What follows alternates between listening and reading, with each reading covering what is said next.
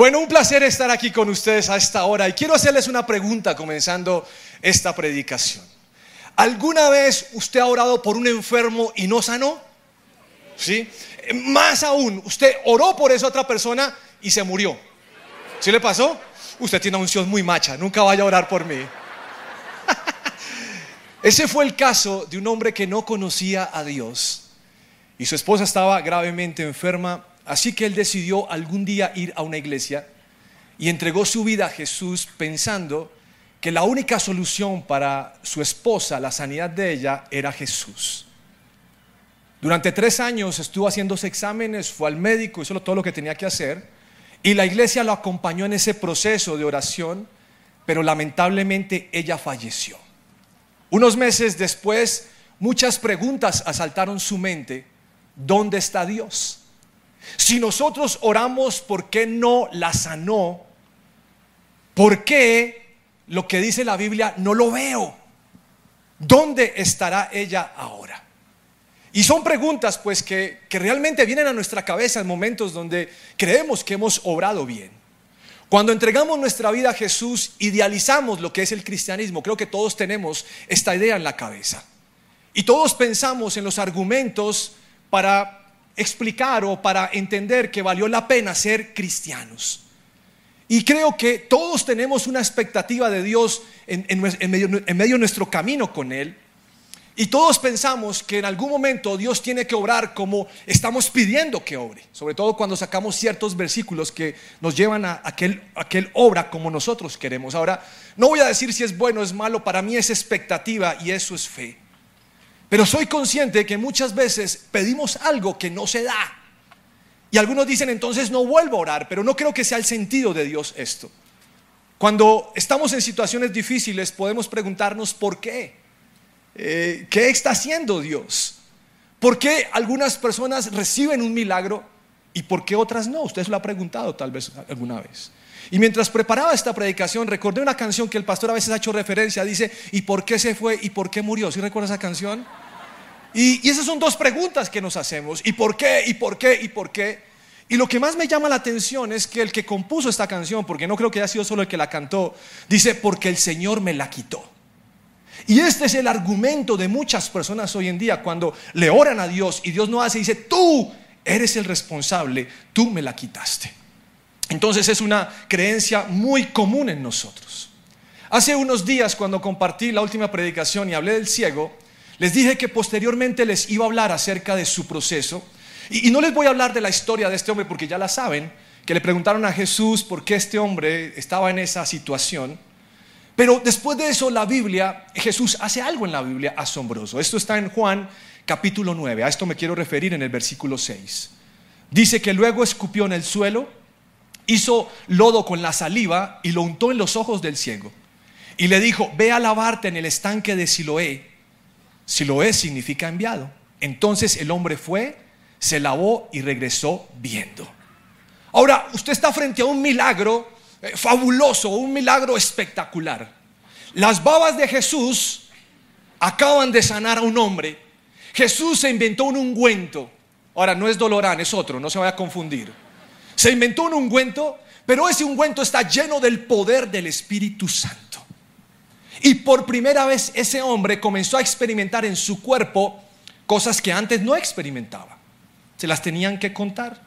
Y fue una señal tan impresionante, tan grande la señal, que el lugar donde estaba todo el mundo empezó a hablar acerca de esto. Y este hombre fue llamado a testificar.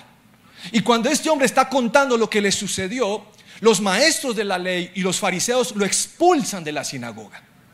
Y la razón por la que lo hacen es porque este hombre está contando su milagro, él está testificando acerca de lo que Jesús ha hecho. ¿Qué significaba eso para este hombre? Que no podría ir a leer la Torah, que no podía orar con sus hermanos y menos compartir con ellos su experiencia. Ese fue el primer encuentro que él tuvo con Jesús.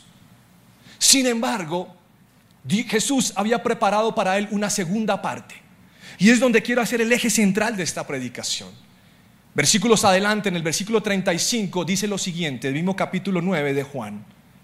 Cuando Jesús supo lo que había pasado, encontró al hombre y le preguntó, ¿crees en el Hijo del Hombre? ¿Quién es, Señor? contestó el hombre. Quiero creer en Él. Ya lo has visto, le dijo Jesús, y está hablando contigo. Sí, Señor, creo, dijo el hombre, y adoró a Jesús. Muchos cuando leemos este tipo de milagros pensamos en que Jesús le dio los ojos para que él disfrutara la vida. Y creo que hacía parte de eso. Pero este segundo encuentro me deja en el contexto muy claro que la razón por la que Jesús le recuperó los ojos o le dio la vista es porque Jesús quería que él lo viera a la cara. Cuando tuvieran una conversación, él no se imaginara el rostro de Jesús, sino que él pudiera ver a su Salvador cara a cara. Y lo que Jesús hace en ese momento, si usted se da cuenta, es que le está presentando el camino de salvación. Es decir, le dio la sanidad y además le dio la salvación.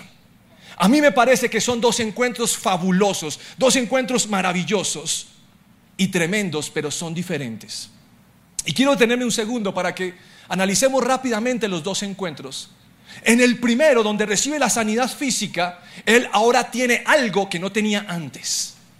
Y podríamos decir que es un encuentro de sanidad física. Ahora este hombre va a disfrutar algo en su cuerpo que antes no funcionaba. Ahora él podría contemplar la creación y su vida cambió. Lo disfrutó. Recibió un regalo para disfrutarlo, ojo, en vida. Ese fue el regalo de Jesús. Pero sería normal que con el paso de los años su vista se fuera desgastando y se deteriorara. Ese es el primer encuentro. Pero en el segundo encuentro, este hombre también recibe algo que no tenía antes. Y es un encuentro de salvación. Un encuentro diferente. Y ahí este hombre pudo experimentar la gloria de Jesús. Y ojo con esto, prolongar su eternidad. Mientras el primer encuentro es temporal, el segundo es de eternidad. Esas palabras con Jesús, ese encuentro con Jesús lo salvaron del infierno. Y él reconoció que Jesús era el Señor. A mí me llama la atención que él es sanado y se va. Pero solamente hasta que Jesús le toca el tema de la salvación, él reconoce que es Jesús. Ahora Jesús lo hubiera podido dejar que se vaya y que sea solamente sano. Pero Jesús no quería eso. Quería que fuera sano y que fuera salvo. Y a pesar de que su vista se fuera desgastando con el paso del tiempo, gozaría de la resurrección de los muertos. Dos diferencias notorias. Entonces me pregunto algo.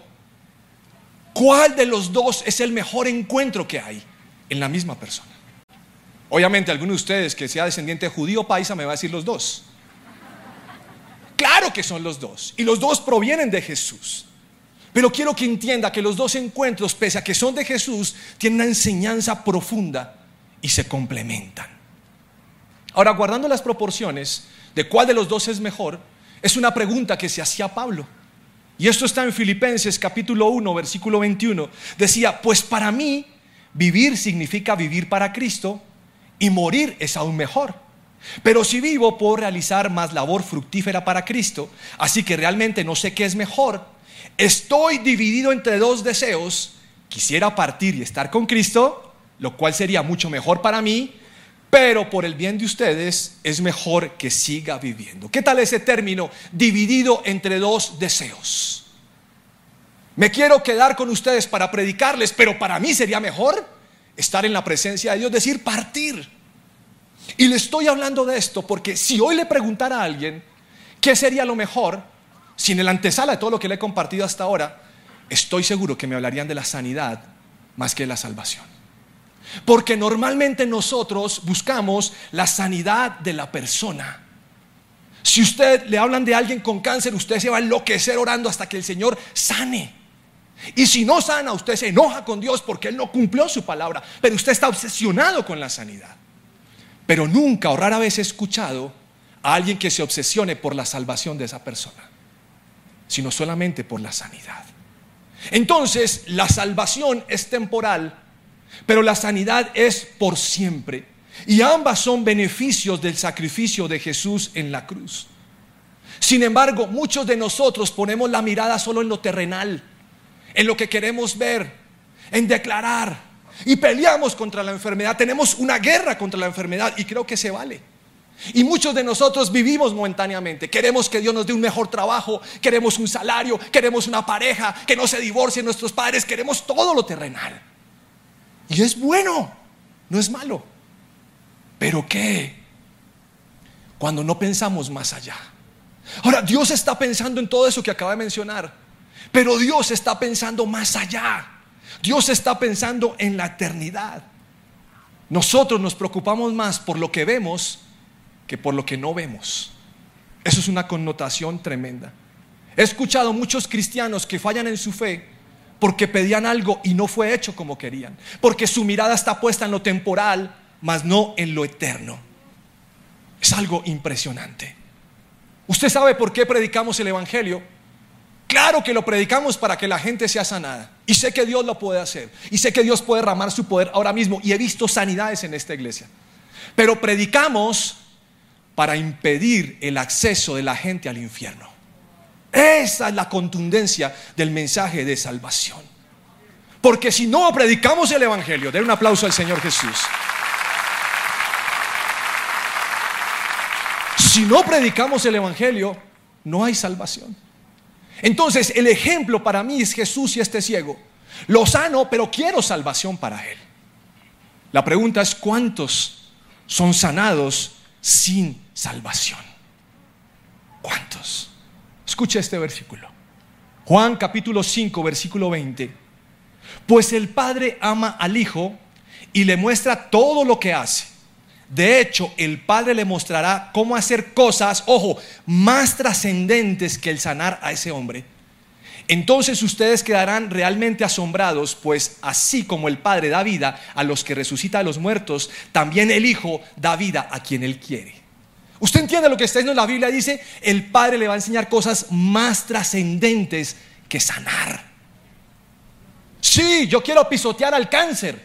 Yo quiero pisotear el VIH positivo. El COVID está bajo nuestros pies. Pero hay cosas más trascendentes que la sanidad. ¿Sabe qué es más trascendente? La salvación. Es mucho más trascendente. Y lo está diciendo Jesús. Y ser trascendente es ir más allá del conocimiento, más allá del hecho o más allá de la experiencia. Está súper bien que a usted le preocupe la sanidad de alguien. Es un buen inicio. Pero quiero invitarlo para que a partir de ahora no solamente se preocupe por su sanidad o la sanidad de esa persona, sino que se preocupe por la salvación.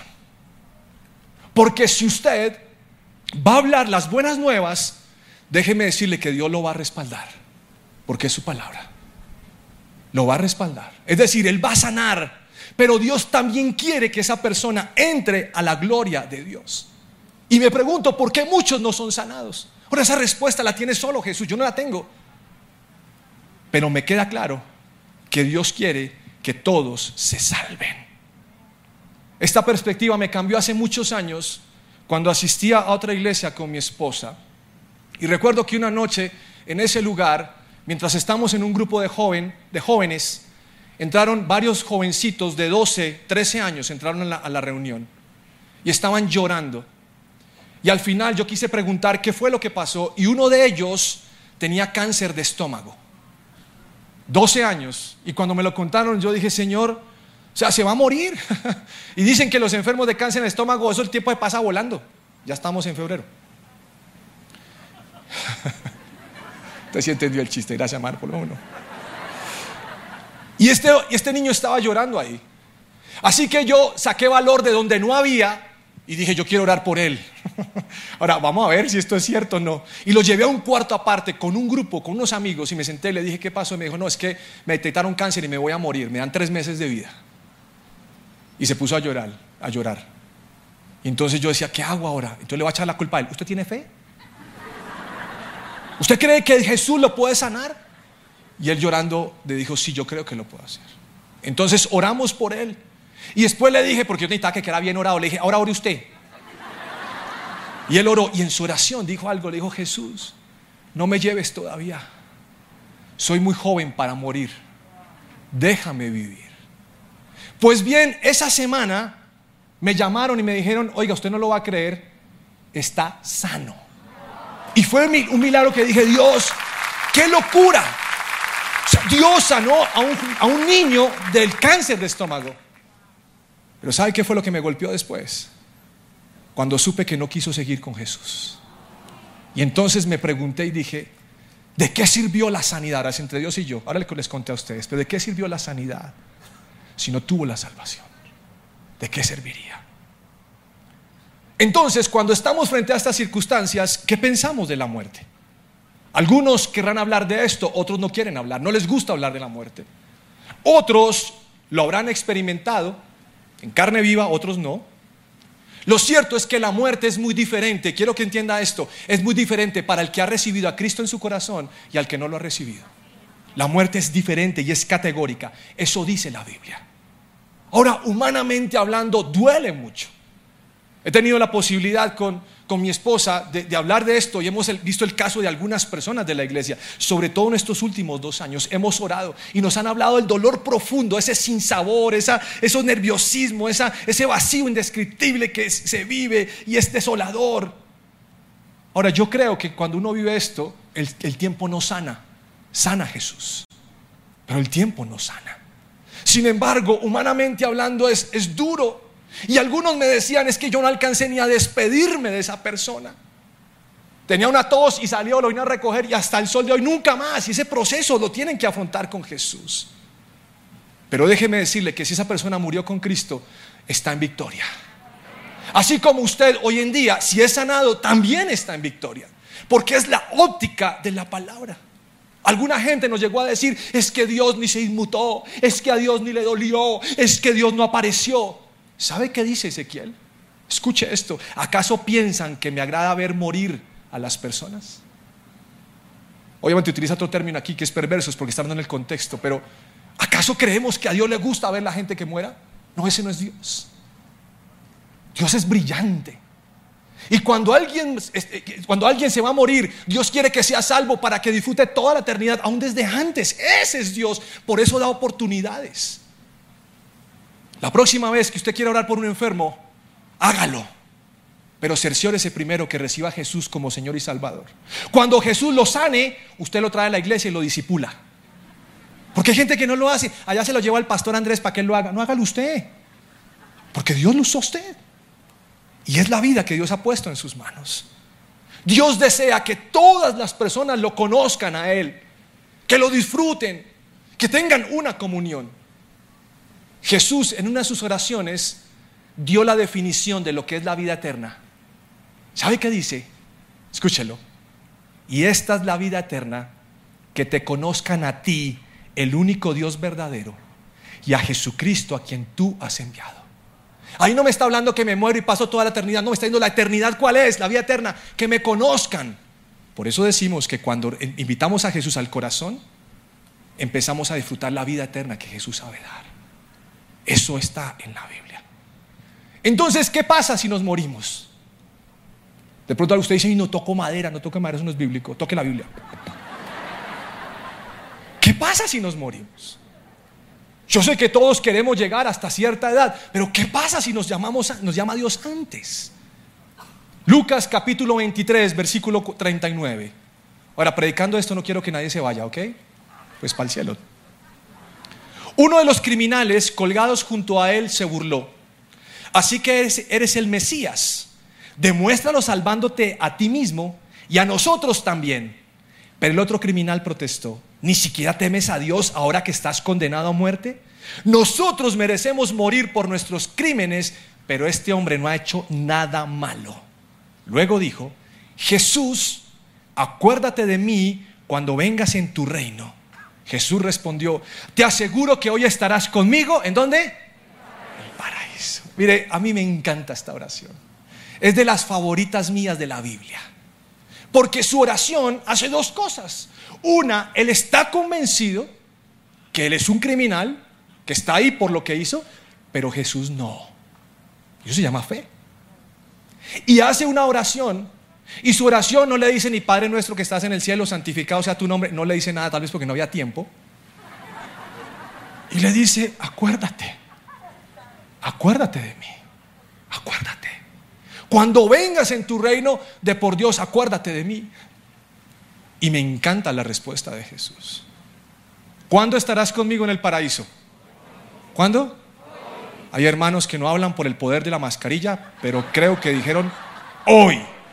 Hoy estarás conmigo en el paraíso. Sí, se muere la parte material, este cuerpo se muere, pero su parte inmaterial tiene vida en Cristo Jesús. Eso pasa. Si usted se muere hoy, usted va a estar en su velorio. Es más, en su velorio no va a estar. No va a estar en su velorio. Usted ya está en la presencia de Dios. Ahí está el cuerpo que hay que enterrar, lo dice la Biblia. Pero después de la muerte, lo que está diciendo Jesús es que hay vida y da la palabra paraíso.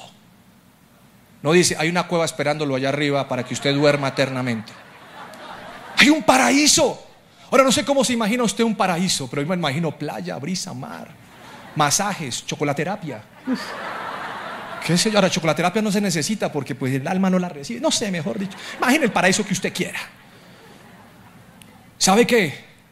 A solo un clic de mi fe está la salvación. Si confieso a Jesús como Señor y Salvador y creo que Jesús lo levantó de los muertos, soy salvo. De ahí para allá vamos a hacer matripuntos para el cielo. Pero ya soy salvo. Reconozco que peco y que necesito un Salvador y ahí estoy.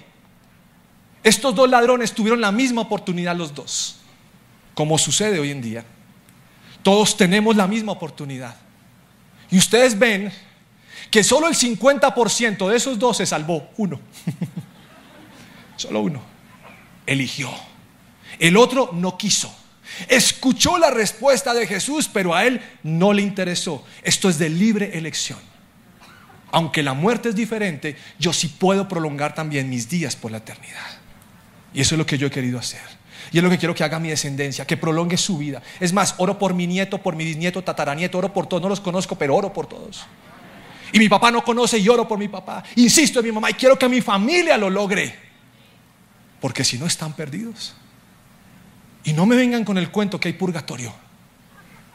Yo sé que si mi padre no recibe a Cristo en su corazón, la va a pasar muy mal.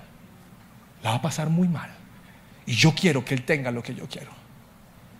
Y si no me escucha, voy a doblar rodillas. Estoy doblando rodillas, reclamando a Jesús en su fidelidad para que lo haga. Entonces en Cristo podemos decir, nos vemos aquí y en el cielo. Eso es una realidad. Y así se llama la predicación de hoy. Escucha esto. Juan capítulo 11, versículo 25. Jesús le dijo, yo soy la resurrección y la vida. El que cree en mí vivirá aún después de haber muerto. Todo el que vive en mí y cree en mí jamás morirá. ¿Eso no le parece tremendo ese versículo? Subrayelo, cómaselo, mastíquelo, póngaselo debajo de la axila. Diga, Señor, yo vivo en ti y ni me muero, jamás voy a morir. En ti voy a vivir. Eso es una realidad. En Corintios dice, lo mismo sucede con la resurrección de los muertos. Cuando morimos, nuestros cuerpos terrenales son plantados en la tierra, pero serán resucitados para que vivan por siempre. Si usted tiene fe en Jesús, Tal vez se va a ir primero o se va a ir después, pero nunca va a morir, porque es la promesa que está en la Biblia. Sí, su cuerpo va a ser enterrado y cuando regrese Jesús dice la Biblia que lo va a resucitar. Y ahí está Pablo hablando un poco de cosas que ya le voy a leer y va a resucitar, pero usted nunca murió, porque su esencia no es solo su cuerpo, sino también su parte inmaterial. Entonces, si usted perdió un ser querido, Obvio que duele. Como dicen los jóvenes, obvio no, obvio sí, obvio sí, pues sí. Está en la presencia de Dios. Seguramente disfrutando más que usted. Si usted perdió un hijo, un bebé, Dios es justo para salvar a esa criatura. Y Él verá cómo lo va a salvar. Usted tranquilo. Cuesta trabajo entender esto y entender lo que estamos pasando, pero es la verdad.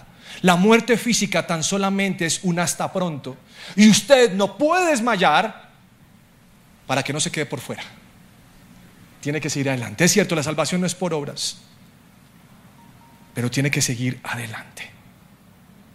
En la iglesia de Tesalónica, había un conflicto porque algunos hermanos ya habían fallecido. Y le preguntan esto a Pablo, oiga, ¿y qué pasó con esta gente?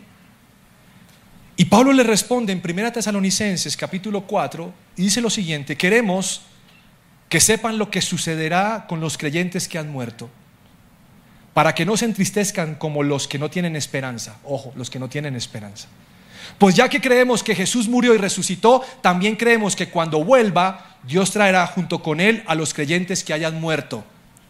O sea, obviamente Pablo está escribiendo en su tiempo y Jesús no ha retornado, pero así va a ser el retorno de él.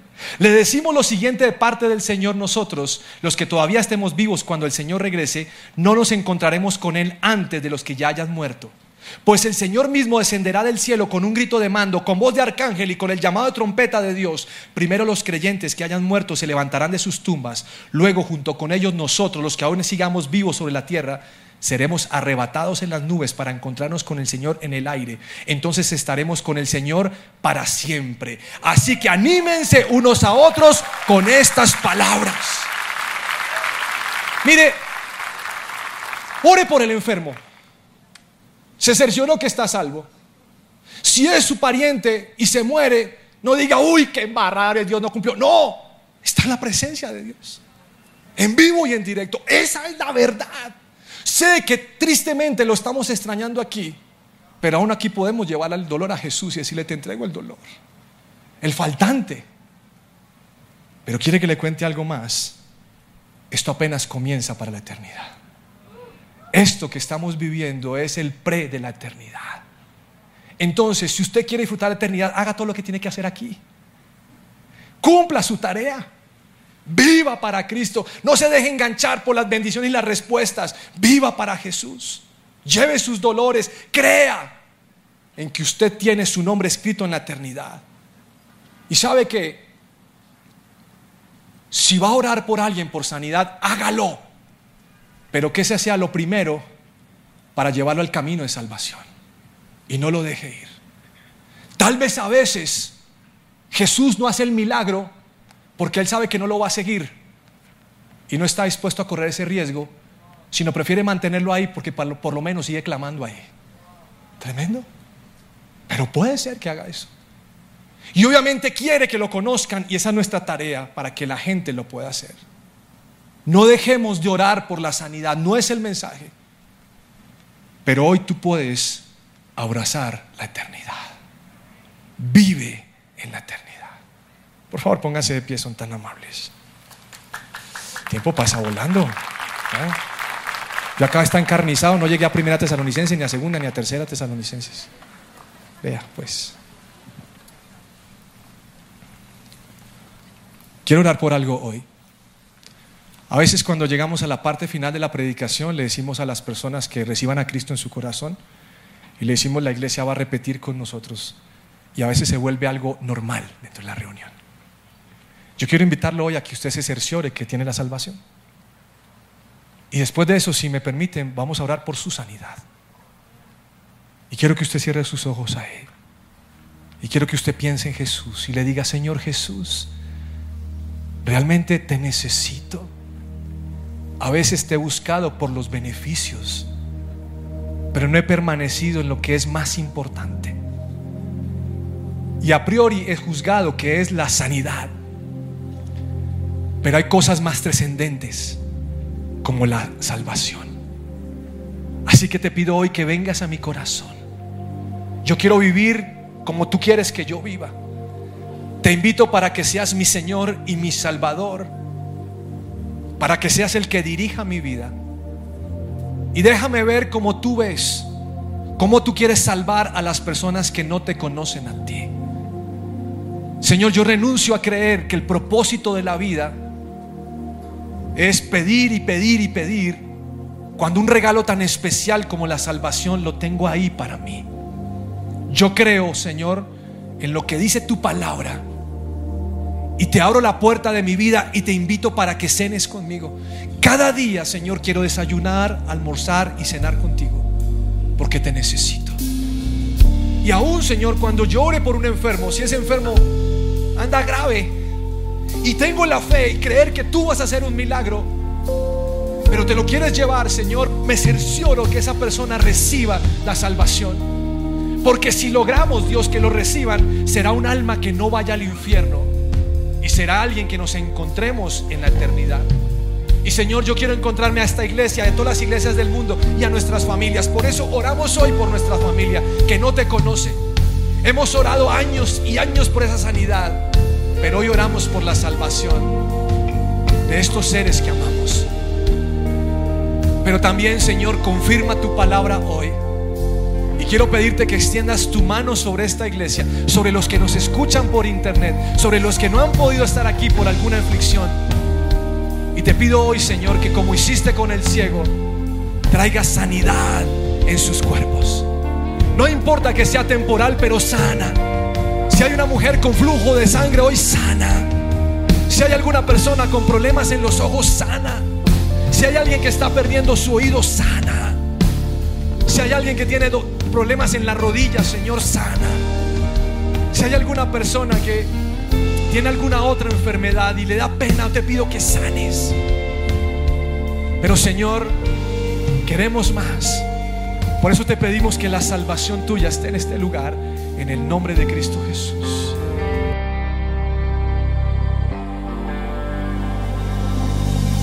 ¿Cómo olvidar el día en que a mí?